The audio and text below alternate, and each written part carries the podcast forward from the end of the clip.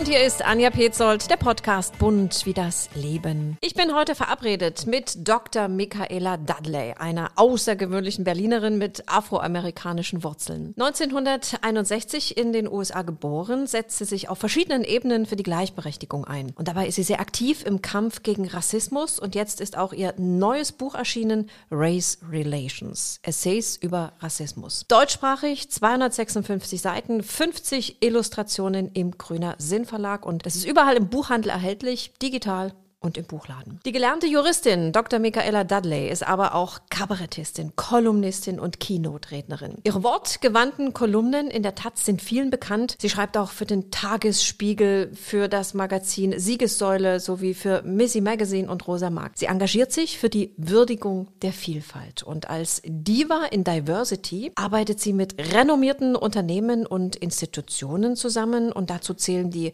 Deutsche Bahn, die Führungsakademie der Bundesagentur für Arbeit, das Goethe-Institut und die internationalen Filmfestspiele in Berlin. Sie leitet Workshops gegen Diskriminierung und engagiert sich für Diversität und gegen Mobbing. Und in Fernsehsendungen wie Kulturzeit auf Dreisat und ZDF kommentiert sie aktuelle Themen. Und ihr satirisches, musikalisch untermaltes Kabarettprogramm heißt Eine eingefleischte vegane Domina zieht vom Leder. Herzlich willkommen, Dr. Michaela Dudley. Schön, dass wir uns treffen. Hallo und ganz, ganz herzlichen Dank. Ich freue mich hier zu sein. Jetzt habe ich schon so viel erzählt über dich. Magst du dich nochmal selber vorstellen? Aber gerne. Also, ich bin eine Frau ohne Menstruationshintergrund, aber mit Herzblut in der Regel. Ich bin also mit Leib und Seele Transfrau. Und das sage ich aus dem Brustton tiefer Überzeugung.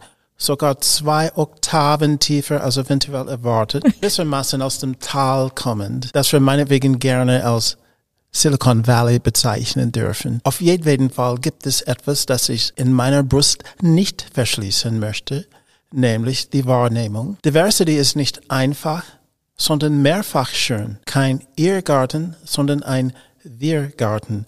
Wir zusammen. In deinem neuen Buch gibt es so viele Sprüche. Lass uns mal darüber reden. Und zwar fängt das an, das Buch beginnt mit dem Zitat, die Entmenschlichung fängt mit dem Wort an, die Emanzipierung aber auch. Das ist das Vorwort zu deinem Buch. Das ist so ein kraftvoller Einstieg, der den roten Faden für das Buch vorgibt. Race Relations heißt es. Warum war für dich jetzt die Zeit reif, dieses Buch zu schreiben? Schlussendlich habe ich das Buch auch deshalb geschrieben, weil ich äh, solch ein Buch lesen wollte. Ich schreibe Bücher und Kolumnen, die noch nicht geschrieben würden. Und das war für mich ein Anliegen. Aber selbstverständlich auch wollte ich meine Lebenserkenntnisse auch verbreiten. Ich bin Jahrgang 1961. Ich kam in dem Jahre auf die Welt als in Berlin die Mauer gebaut wurde. Das Licht der Welt erblickte ich im Schatten der Freiheitsstatue. Also in den USA ist es so, man sagt ja, die Vereinigten Staaten, ja, das sei das Land der unbegrenzten Möglichkeiten. Und für mich als schwarzes, queeres Kind war es eben eher das Land der unmöglichen Begrenzungen der unmöglichen Einschränkungen im Schaden der Freiheitsstatue oder so eine Anspielung auf Lady Liberty, die vermeintlich für alle da sei im Hafen von New York und auch von New Jersey aus erkennbar.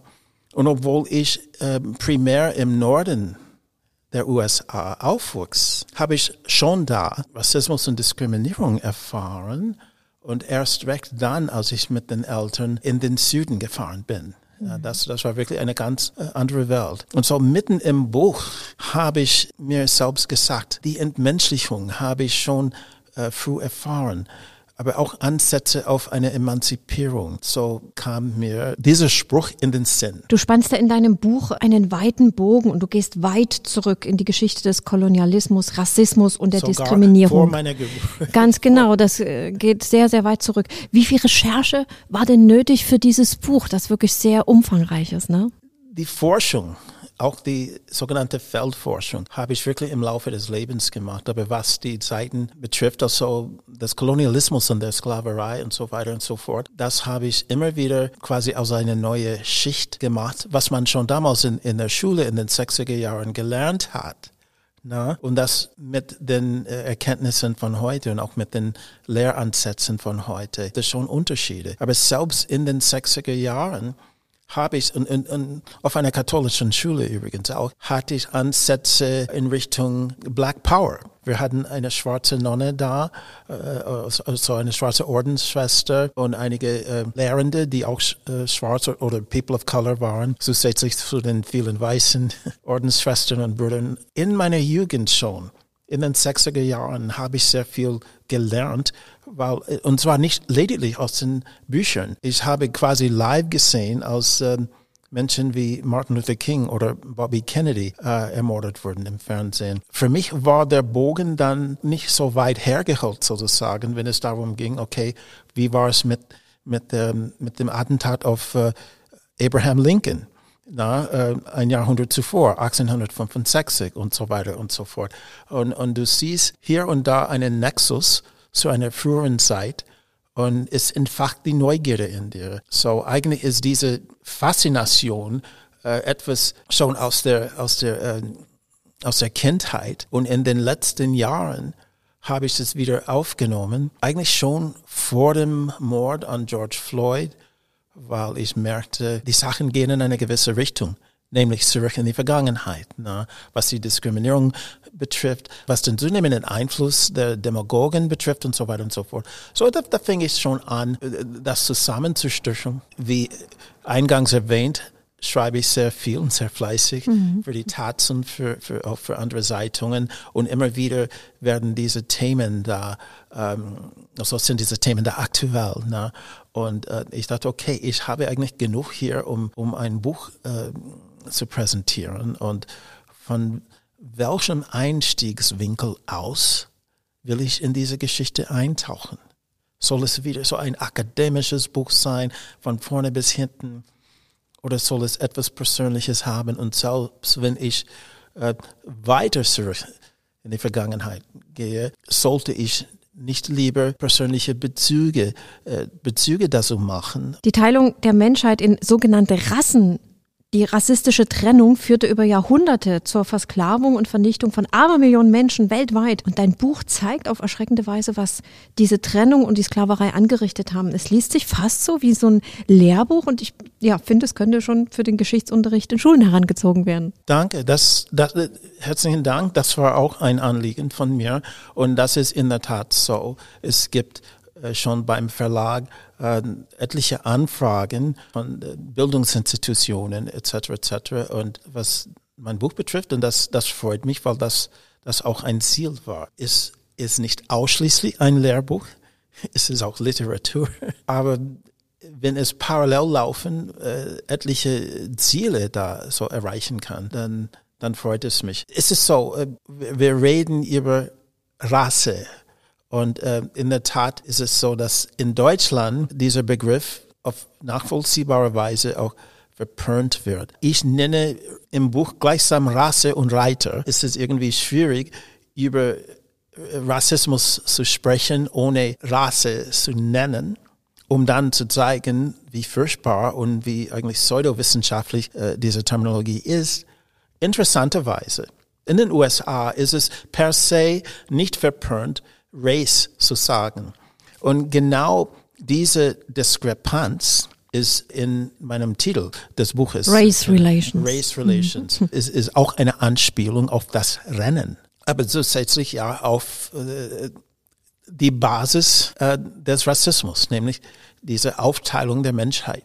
Als wären wir äh, Hunde oder Pferde alle. Ne? Und das sind die besseren Hunde, das sind die besseren Pferde und so weiter und so fort. Und das ist natürlich eine Absurdität, eine selbstdienende äh, Absurdität, eine selbstprofi- äh, selbsterfüllende Prophezeiung, die aber die gesamte Menschheit in Mitleidenschaft sieht. Auch die äh, Rassistinnen. Rassismus ist ja ein Thema seit deiner Geburt und auf deiner Geburtsurkunde steht Race Negro und du hast am eigenen Leib schon viel Rassismus erfahren. Was war für dich das einschneidendste, das schlimmste Erlebnis?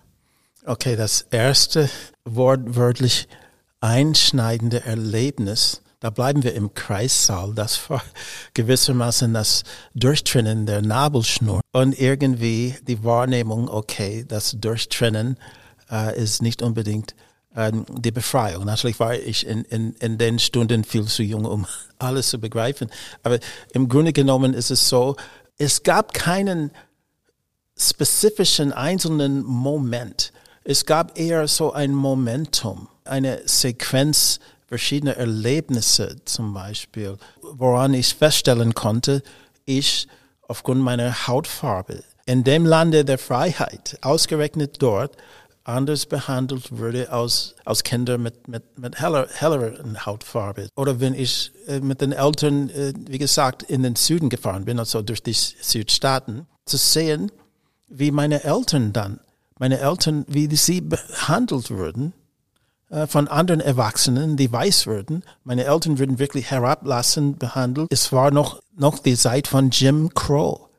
Jim Crow ist äh, etwas und jemand, mit dem ich mich im Buch sehr befasse. Es ist ein Begriff vielleicht für einige. Jim Crow ist im Grunde genommen ein Synonym für, äh, für die äh, rassistische, äh, für die Segregation na, mhm. nach rassistischen Vorstellungen etc. etc. Also separate Toiletten, genau. na, nicht wegen Gender oder sondern schon ja weil du diese Hautfarbe hast und weil du diese Hautfarbe hast. Und gerade als ich jung war, äh, kamen die neuen Gesetze äh, in Kraft, traten sie in Kraft, äh, traten die in Kraft. Ähm, aber die Realität, besonders in den Südstaaten, ja, die Realität, äh, sage ich mal so, war der Gestalt, dass die Integration also aus Gegenzug zur Segregation, dass die Integration eigentlich immer noch hinterherhinkt. Du hast trotzdem separate Toiletten gesehen in den Süden. Ähm, vielleicht waren die Schilder nicht mehr da. Ich sage, okay, ähm, hier können nur Weiße essen und da nur Schwarze. Aber es würde kann man sich heute kaum noch vorstellen. Ja, ne? aber es würde trotzdem, mhm. auch wenn die Schilder nicht mehr da waren, war das, war das noch so plakativ, ja. buchstäblich. Ähm, würde es, äh, war es im Alltag immer noch so. Es dauerte so noch länger. Und das war wohl bemerkt schon 100 Jahre nach dem Ende des US-Bürgerkrieges, nach dem offiziellen Ende der Sklaverei.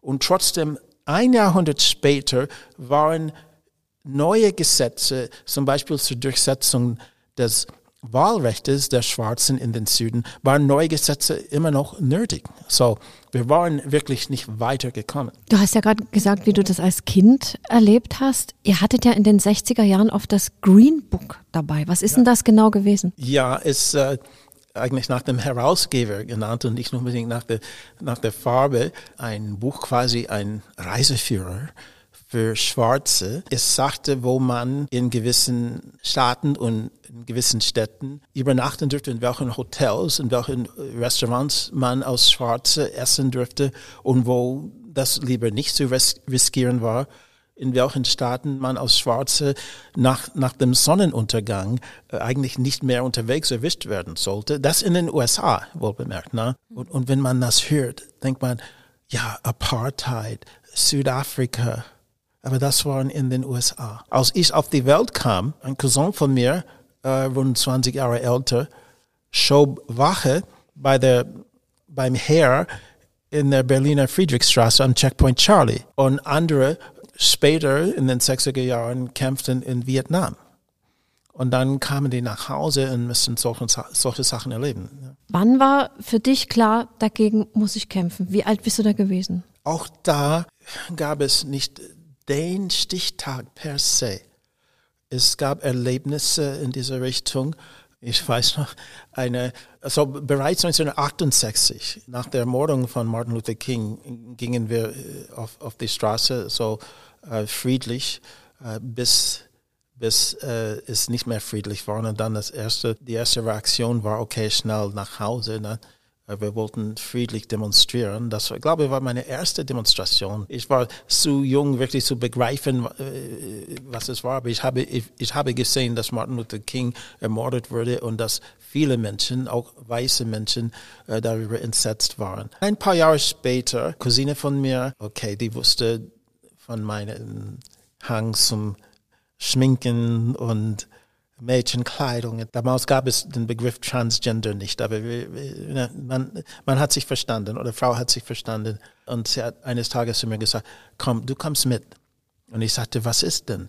Und dann hat sie eine Anstechnadel ähm, also angeheftet und es sagte drauf Free Angela. Und es war eine Demonstration für die ähm, ähm, Angela Davis. von Angela Davis. Na, die, die übrigens auch zu der Zeit in, in Deutschland Ost und West Ja. auch bekannt war. Äh, war.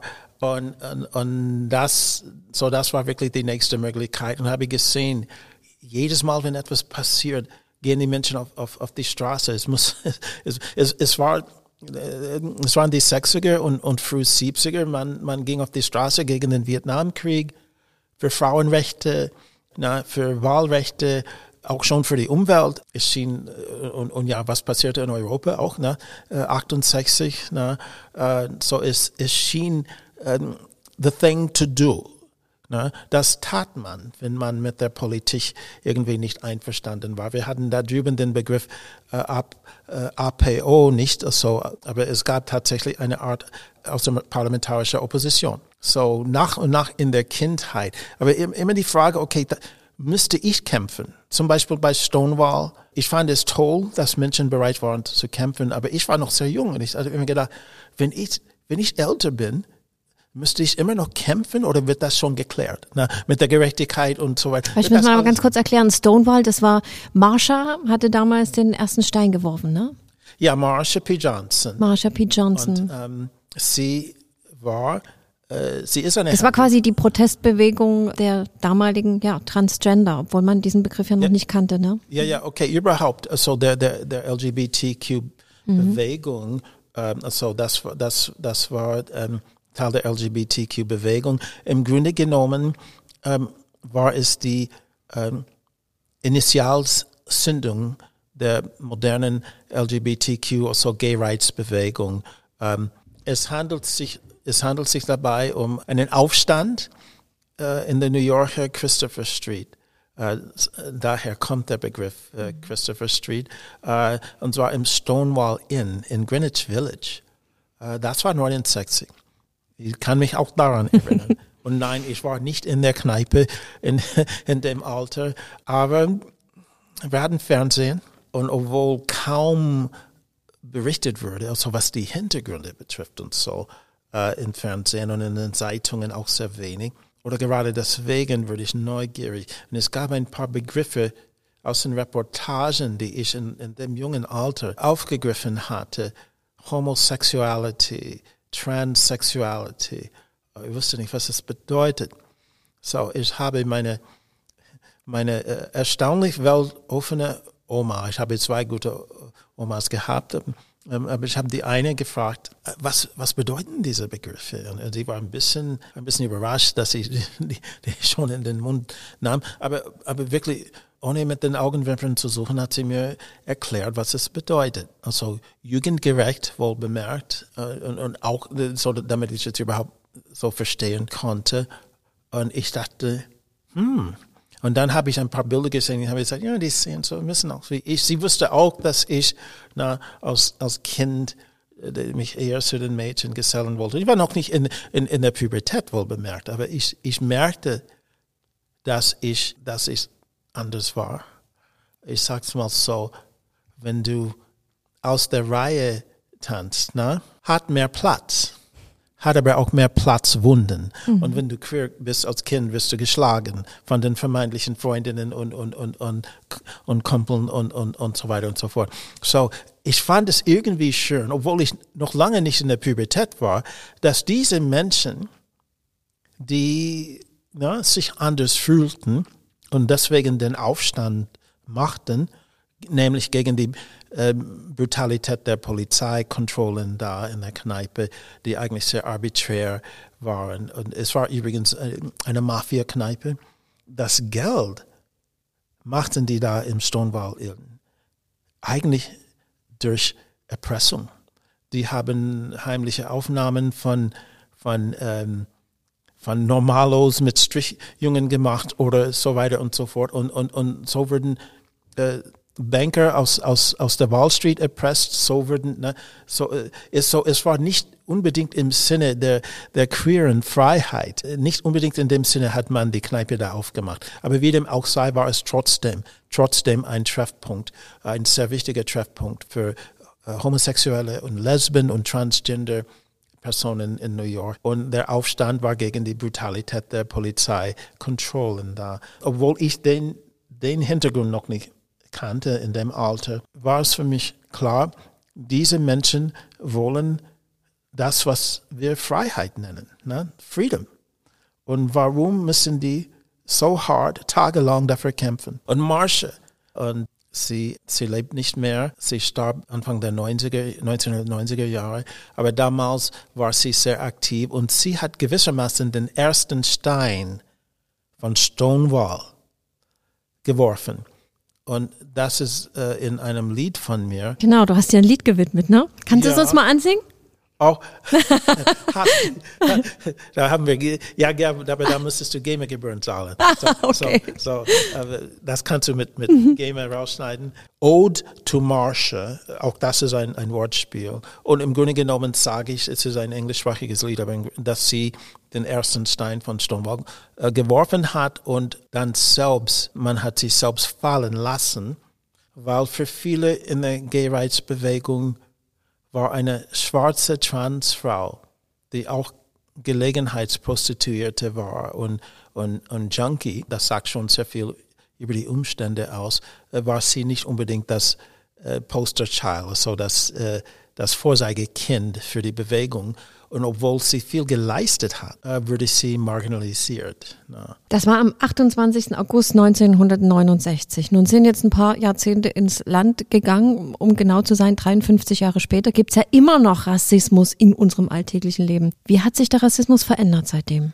Der hat sich auch verbreitet, der, der stößt immer wieder auf Widerstand, aber das kennt der Rassismus schon seit Jahrhunderten, äh, speziell seit Jahrzehnten in der, in der modernen äh, Medienlandschaft. Er ist nicht unbedingt häufiger oder, oder, oder ausgeprägter geworden. Es wird, er wird einfach besser subtiler oder wahrgenommen. Mhm, mhm. Ja, der ist subtiler, der, der hat auch äh, einige sehr plakative, sehr eklatante äh, Ausdrucksweisen nach wie vor auch. Aber im Grunde genommen ähm, ist er seit, seit rund 500 Jahren da. So parallel zum Kolonialismus und, und wenn wir äh, weiter zurück in die Vergangenheit gehen und sehen, was man unseren jüdischen Brüdern und Schwestern schon zu biblischen Zeiten angetan hat.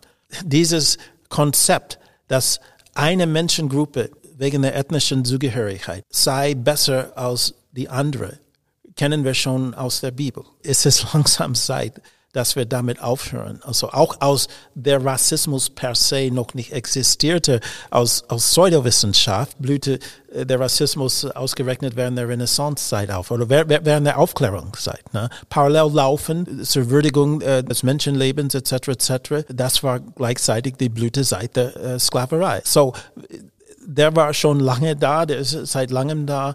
Äh, wir können ihn besser wahrnehmen. Ne? Ähm, ob durch Handyvideos, durch Aufnahmen und auch durch die Tatsache, dass Menschen den Mut haben, ja, darauf aufmerksam machen, zu machen. Wie schwierig ist es für dich als Transgenderfrau mit afroamerikanischen Wurzeln? Wie viel Rassismus begegnet dir heute noch im Alltag? Schon genug. Schon mhm. genug.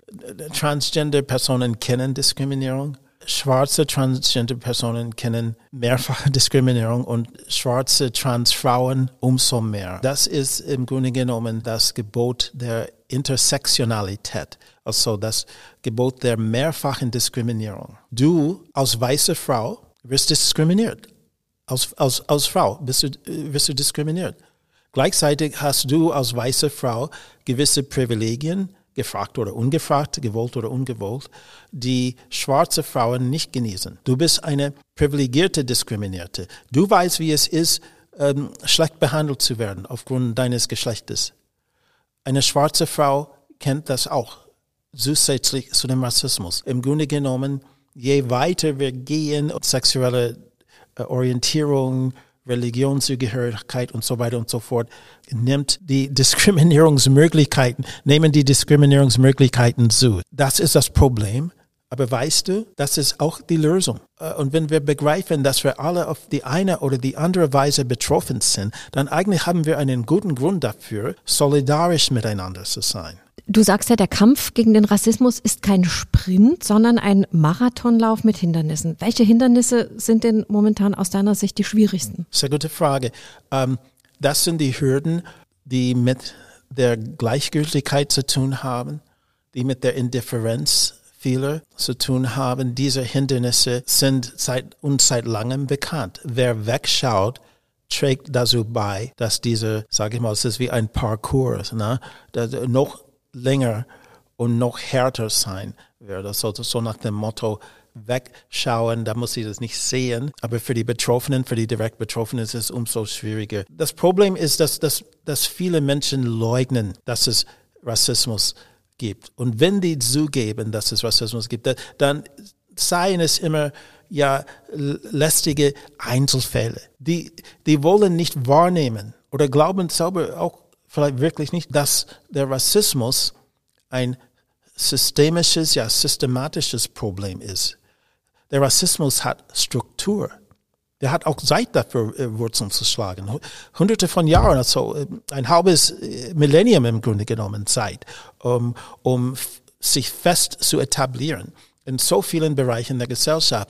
Und das heute ignor zu ignorieren, ist, ist ein ist, ist wirklich Teil des Problems. Ne? Rassismus geschieht ja alltäglich, ne? Und oftmals fängt es im Kleinen an mit Mikroaggression. Wie sehen die zum Teil aus und warum sind die so gefährlich? Ja, weißt du, wenn viele Menschen an Rassismus denken, wenn die das überhaupt tun, äh, dann haben die äh, Bilder äh, zum Beispiel von, von George Floyd im Kopf, äh, von Lynchings etc. etc. Dann haben haben die, die eklatanten oft sehr gewalttätigen Beispiele im Kopf.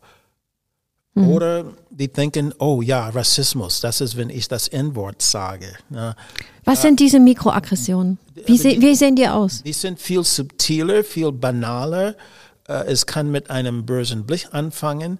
Äh, es kann sich auch dadurch artikulieren, dass wenn eine schwarze, auch adrett angezogene Frau im Kaufhaus ist, irgendwo, ähm, äh, dass, dass äh, Security ihr hinterher ist, also wirklich auf, auf äh, Schritt und Tritt, so nach dem Motto, irgendwann mal wird sie was einstechen. Ne? Warum? Weil die schwarz, weil die schwarz ist und das, das tun die. Ne? Wie Gewalt eskalieren kann, was daraus entstehen kann, das haben wir ja hier in Deutschland auf erschreckende Weise erlebt. Die Terroranschläge von Halle und Hanau, aber auch der Todeskampf von George Floyd in Amerika, der hat sich eingebrannt in unser Gedächtnis. Wie hast du, die so lange gegen den Rassismus kämpft, diese Tötung vor den Augen der Welt erlebt? Ich war absolut entsetzt.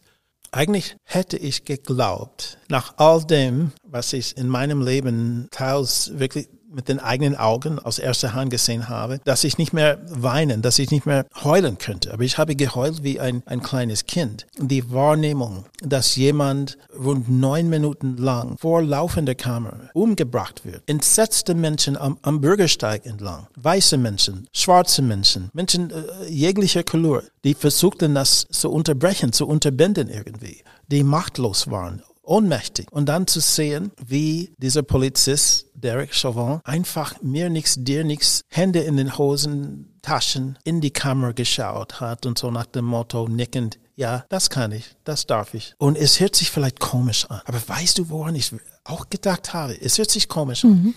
Ich dachte, dieser weiße Polizist ist sicherlich nicht an dem Tage aus der Dusche gekommen und sagt, okay, heute bringe ich einen Schwarzen um. Er verdiente relativ gutes Geld eigentlich und war äh, Sergeant okay, so Unteroffizier äh, hatte er eine, eine, eine äh, etwas gehobenere äh, Stellung gegenüber den anderen.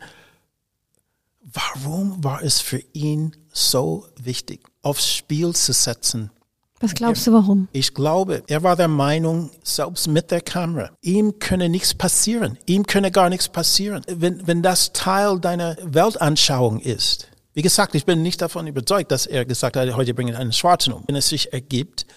Und ich glaube, diese, diese Hass ist stärker als die Liebe zu sich selbst und, und, und zum eigenen Lande. Dieser Hass auf andere. Äh, er wurde von dem eigenen Hass aufgefressen, obwohl er nicht getobt hat oder so, sondern er war ganz, ganz ruhig da. Weißt du, wie viel Körpereinsatz es braucht, um neun Minuten lang jemanden zu erwürgen? Egal und du hast ja damals, warst ja selber auch, hast schwer Luft bekommen und konntest das ja auch nochmal richtig nachvollziehen, ne? wie es ja, ihm da gegangen sein hatte muss. Ich, äh, eine schwere Bronchitis. Ich war sehr froh, dass es nicht Covid war, aber immerhin eine schwere Bronchitis. Und es war für mich umso vorstellbarer, wie das ist.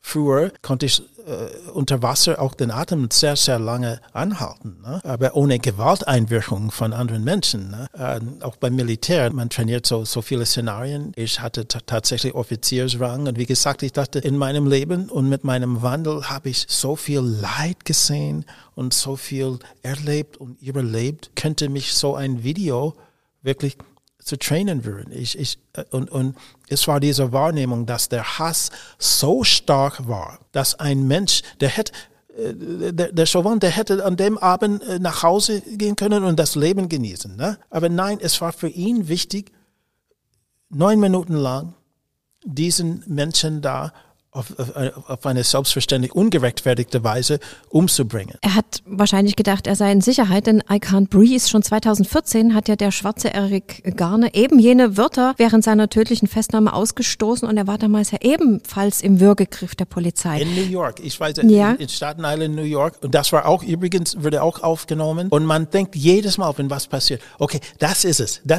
danach kann es nicht wieder geschehen, ja, genau. weil es so erschreckend ist und so viele Menschen gesehen haben. Aber es geht immer weiter. Warum gab es denn für den verantwortlichen Beamten damals keine ernsten Konsequenzen?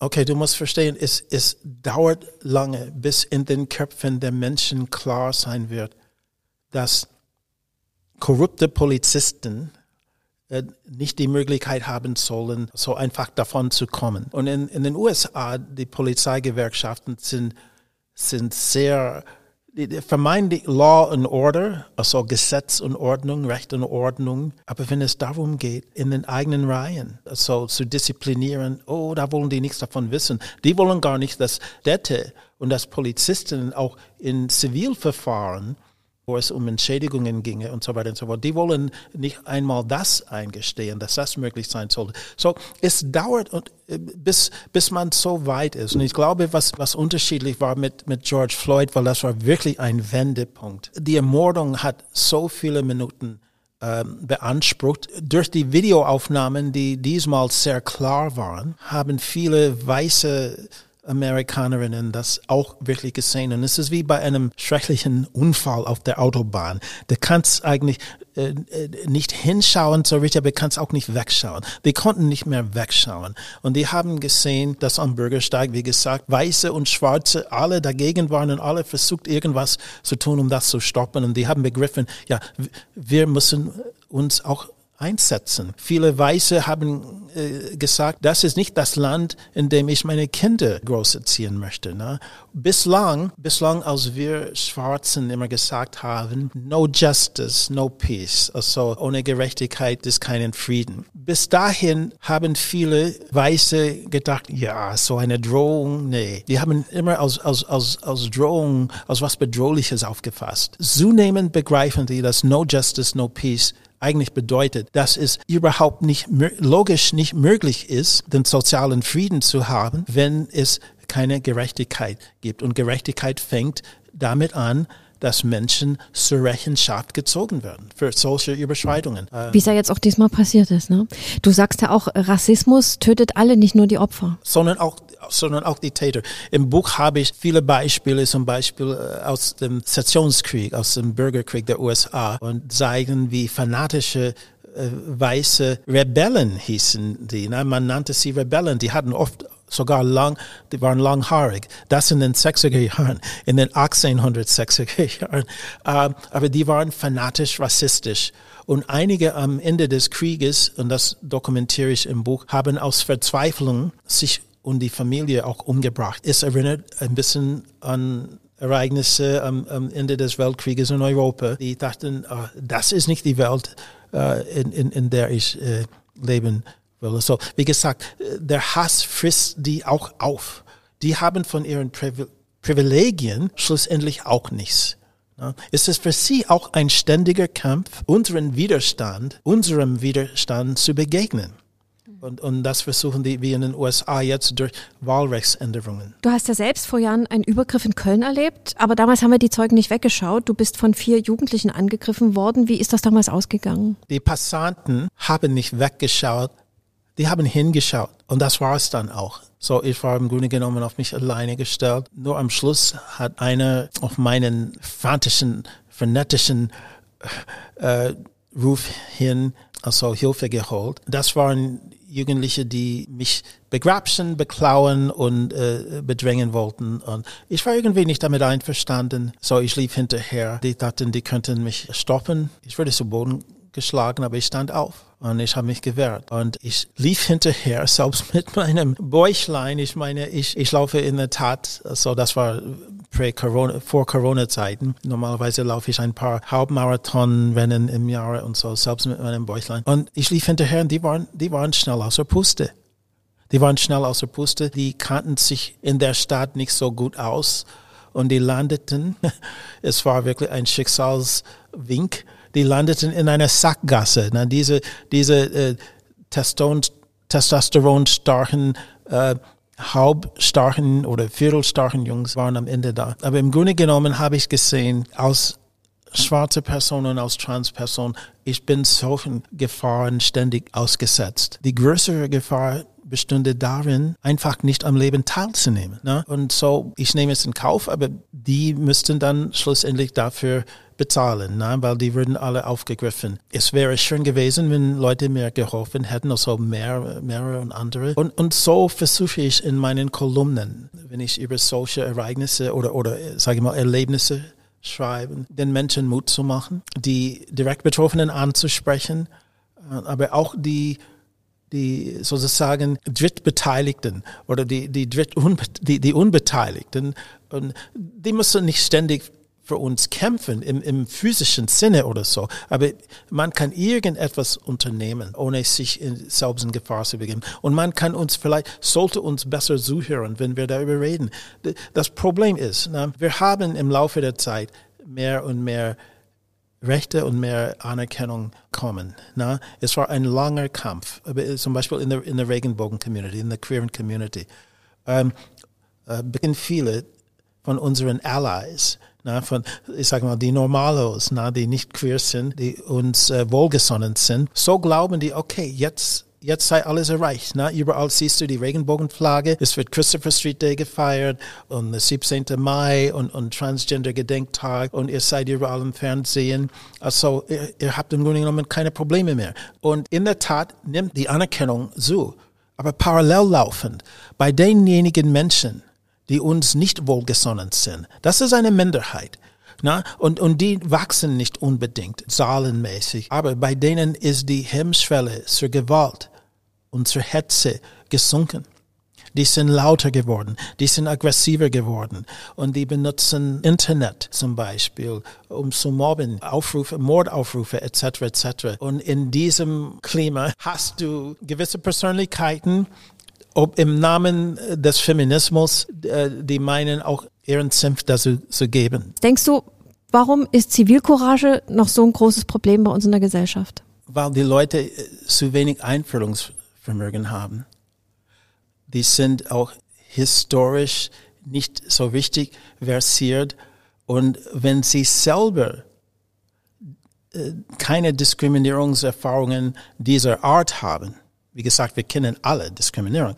Aber wenn die, die Diskriminierungserfahrungen äh, äh, nicht haben, die wir haben, aufgrund der Hautfarbe zum Beispiel oder aufgrund der, der, der, der sexuellen Orientierung, dann ist es schwierig für sie, ähm, sich in diese Lage zu versetzen.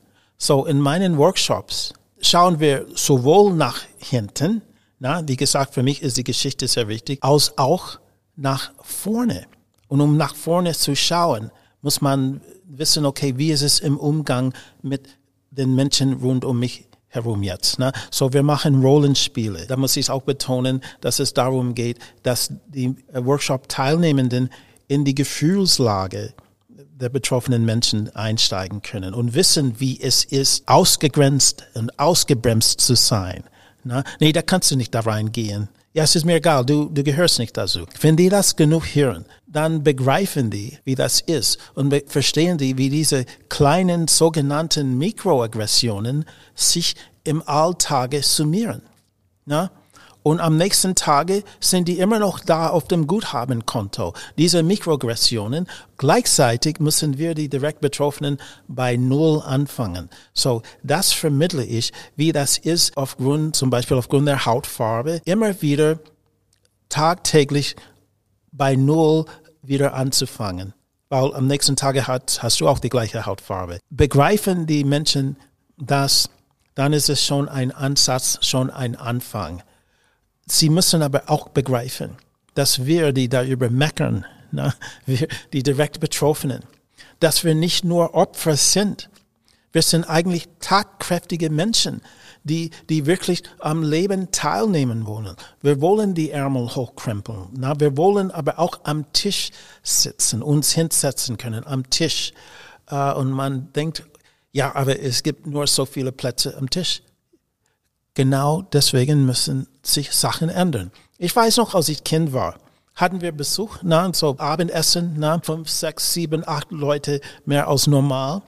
Würde ich immer in den Keller geschickt, musste ich so diese Tischverlängerung aus dem Keller holen damit es genug Platz geben sollte. Und so dürfte es in der Gesellschaft sein. Es geht nicht um Leute, die sich hinsetzen und es geht einfach nicht um Mitesser. Es geht um Menschen, die tätig sein wollen. Und ich sage in meinen Workshops, dass Toleranz ist nicht Erduldung. Toleranz ist die Ermöglichung von Teilhabe und dass man dann auch diese Toleranz durch Solidarität richtig so zementieren kann. Mhm. Und du gibst diese Workshops in vielen, vielen großen Städten. Du bist eine begehrte auch Beraterin. In auch in Sachsen, in Magdeburg, Dresden. Leipzig. Leipzig. Und zum Beispiel für die Deutsche Bahn, für die Bundesagentur für Arbeit. Aber du bist auch Diversity-Beraterin. Du nennst dich Diva in Diversity.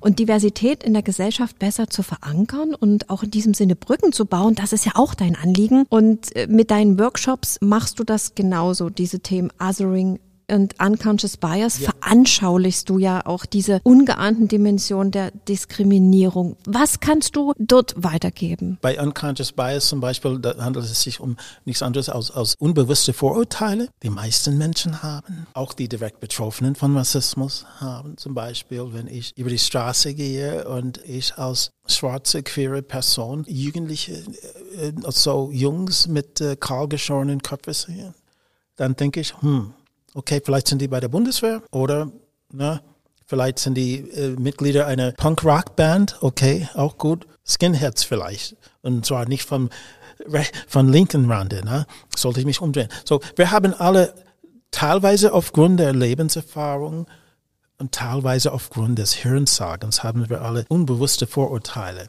Es, es geht in meinem Workshop mitnichten darum, an dem Tage oder an dem Wochenende diese Vorurteile zu beseitigen. Es kommt darauf an, aber, dass man sagt, okay, ich will nicht zulassen, dass diese unbewussten oder vielleicht sogar spürbaren Vorurteile, die ich habe, dazu beitrage, dass ich diese Person, die mir, die vor mir dasteht, mich freundlich anlächeln und etwas von mir will, na, dass ich diese Person schlecht behandle weil die alles so seien oder so.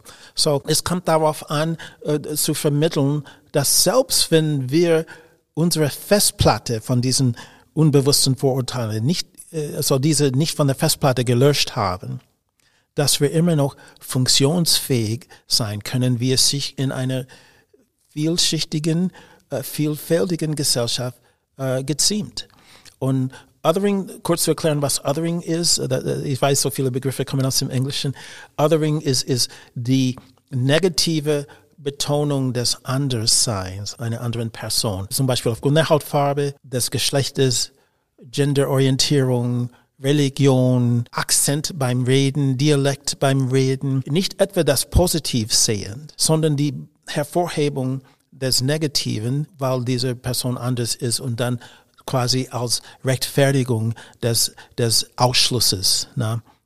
Es gibt uns und es gibt die. Und die gehören uns nicht. Ne? Das Thema Diversität ist ja angekommen in der Mitte der Gesellschaft. Es ist ja schon viel passiert. Große Unternehmen beispielsweise, Stellenausschreibungen sind männlich, weiblich, divers. Was ist da schon erreicht worden? Welche positiven Beispiele hast du? Es gibt viele positive Beispiele, kann man eindeutig sagen.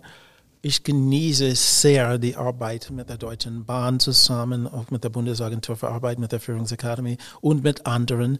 Ähm, Natürlich kann ich, darf ich etliches nicht aus der Schule plaudern, aber ich, ich wäre nicht dabei, wenn ich nicht davon überzeugt wäre, dass diese Institutionen, diese Unternehmen äh, nicht nur sagen, sondern auch meinen und, und ständig umsetzen wollen. Äh, generell generell, was die Gesellschaft betrifft, äh, haben wir noch äh, an dieser viel Mar Nachholbedarf. An, an dieser Marathonstrecke entlang haben wir noch viel Nachholbedarf. Denn, und ich erkläre äh, warum, für viele äh, Unternehmen ist es ja eine tolle Sache, die Karte der Vielfalt zu unterzeichnen. So weit, so gut. Aber dann geht es an die Wand. Na, wird eingerammt, geht es an die Wand. Und ich sage, Diversity, Diversity ist weitaus mehr als ähm, eine, eine Vignette na, äh, zum, äh, zum Anhängen oder Aufhängen. Es ist eine Vision, die umgesetzt werden müsste. Na, es ist, es ist nicht lediglich, uh, Diversity ist, ist im Grunde genommen, ist weitaus mehr als ein gutes Siegel. Diversity ist ein gutes Ziel. Uh, Diversity ist nicht lediglich eine Vignette uh, zum Einrahmen und, und an oder auf, anbringen oder aufhängen. Es ist eine Vision zum Anstreben. Und diese Vision muss tagtäglich in die Tat umgesetzt werden. Also, und das heißt ständig sensibilisiert sein, offen sein und ähm, es geht nicht darum, die Leute zu dressieren. Hey, du darfst das nicht sagen, das solltest du gerne sagen. Nee, das macht man nolens wollens mit, mit, mit anderen Tierarten. Menschen müssen auch wissen, äh, müssen das Weshalb und Warum. Und wie gesagt, kann es nicht, nicht genug betonen, auch die historischen Hintergründe. So, es muss denen beigebracht werden, warum diese Schritte notwendig sind. Zum Beispiel, dass Frauen immer noch um die 20 Prozent im Schnitt weniger verdienen. Es muss auch, äh, die, auch die historischen Gründe dafür müssen erklärt werden. Es ist, es ist nicht etwas, was erst seit gestern aktuell ist, dass die Bedürfnisse der Menschen berücksichtigt werden. Dann nimmst du die Leute mit? Diversität und Rassismus, das sind die Themen, für die du dich engagierst, Michaela, und die du auch humoristisch umsetzt. Du bist ja Kabarettistin und stehst auch auf der Bühne.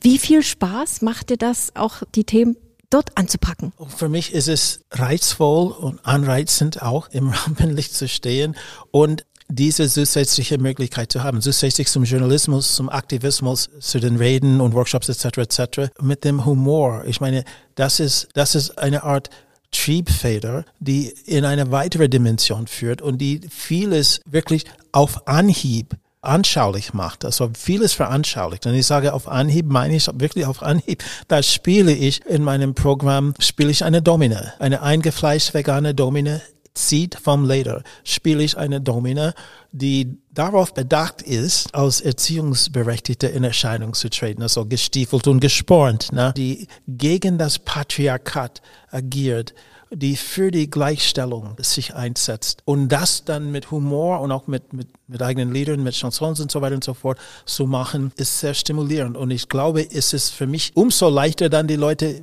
mitzunehmen. Und, und auch mit, mit, mit viel Selbstironie auch dabei. Und, aber es ist trotzdem harte Kost, also thematisch. Ne?